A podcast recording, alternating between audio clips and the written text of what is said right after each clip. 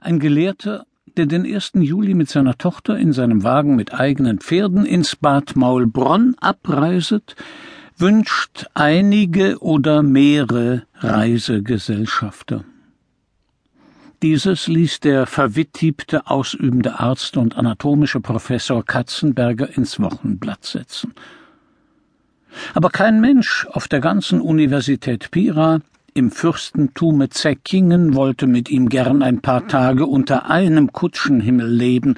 Jeder hatte seine Gründe, und diese bestanden alle darin, dass niemand mit ihm wohlfeil fuhr, als zuweilen ein hinten aufgesprungener Gassenjunge, gleichsam als wäre der Doktor ein ansässiger Posträuber von innen, so sehr kelterte er muntere Reisegefährten durch Zu- und Vor- und Nachschüsse gewöhnlich dermaßen aus, dass sie nachher als lebhafte Köpfe schwuren, auf einem Eilbotenpferde wollten sie wohlfeiler angekommen sein und auf einer Krüppelfuhre geschwinder.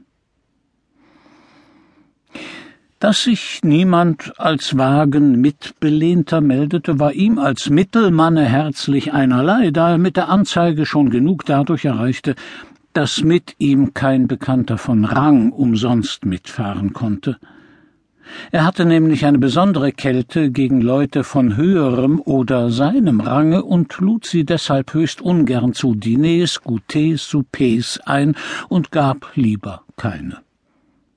Leichter besucht er die ihrigen zur Strafe und ironisch, denn er denke, sagte er, wohl von nichts gleichgültiger als von Ehrengastereien, und er wolle ebenso gern à la Fourchette de Bajonette gespeiset sein, als feurig wetteifern mit den Großen seiner Stadt im Gastieren, und er lege das Tischtuch lieber auf den Katzentisch.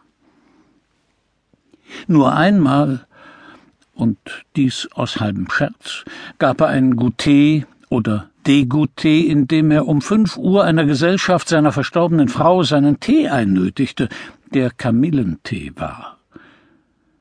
Man gebe ihm aber, sagte er, Lumpenpack, Aschenbrödel, Kotsassen, Soldaten auf Stilzfüßen, so wisse er, wem er gern zu geben habe, denn die Niedrigkeit und Armut sei eine hartnäckige Krankheit, zu deren Heilung Jahre gehören, eine Töpfer- oder Topfkolik, ein nachlassender Puls, eine auffallende und galoppierende Schwindsucht, ein tägliches Fieber.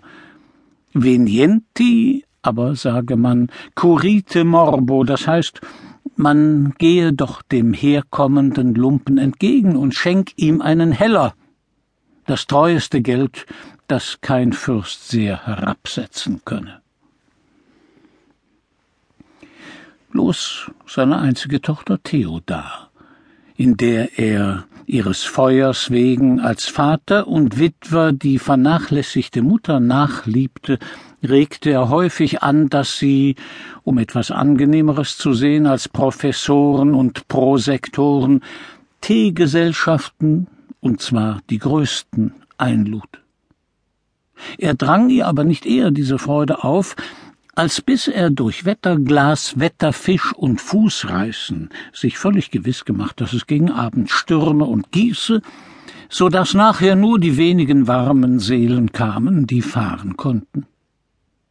Daher war Katzenbergers Einwilligen und Eingehen in einen Tee eine so untrügliche Prophezeiung des elenden Wetters als das Hinuntergehen des Laubfrosches ins Wasser.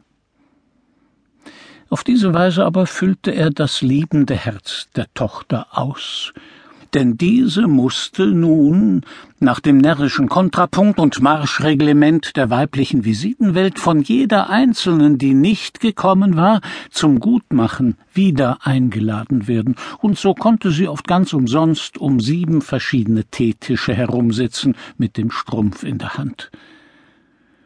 Indes erriet die Tochter den Vater bald, und machte ihr Herz lieber mit ihrer innersten, einzigen Freunde Bona satt.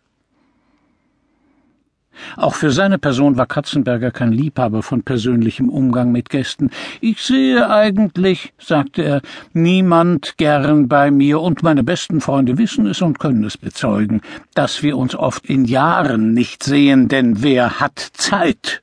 Ich gewiss nicht.